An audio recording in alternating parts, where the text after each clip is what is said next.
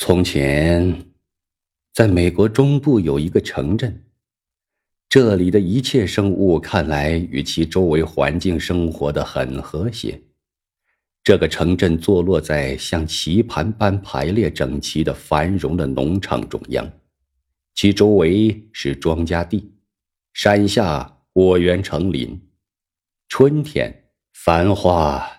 像白色的云朵点缀在绿色的原野上。秋天，透过松林的屏风，橡树、枫树和白桦闪射出火焰般的彩色光辉。狐狸在小山上吠鸣，小鹿静悄悄地穿过了笼罩着秋天晨雾的原野。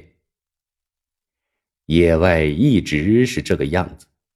直到许多年前的有一天，第一批居民来到这儿建房舍、挖井、筑仓，情况才发生了变化。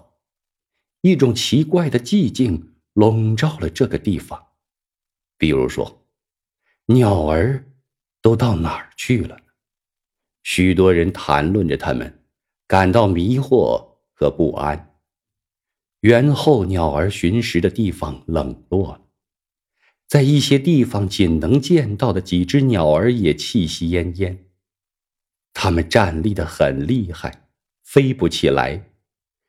这是一个没有声音的春天。这儿的清晨曾经荡漾着乌鸦、冬鸟、鸽子、尖鸟交嘹的合唱，以及其他鸟鸣的音浪。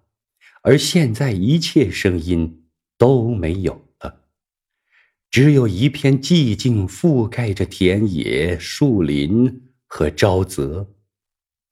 曾经一度是多么引人的小路两旁，现在排列着仿佛火灾浩劫后的焦黄的、枯萎的植物。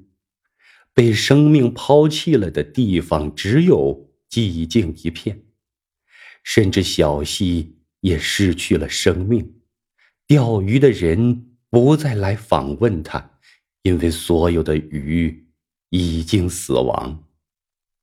不是魔法，也不是敌人的活动，使这个受损害的世界的生命无法复生，而是人们自己使自己受害。在人对环境的所有袭击中，最令人震惊的是空气、土地、河流以及大海受到了危险的甚至致命物质的污染。这种污染在很大程度上是难以恢复的。我们长期以来一直行驶的这条道路。使人容易错认为是一条舒适的、平坦的超级公路。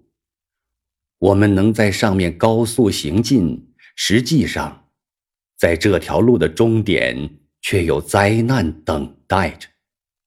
这条路的另一条岔路，一条人迹罕见的岔路，为我们提供了最后唯一的机会，让我们保住。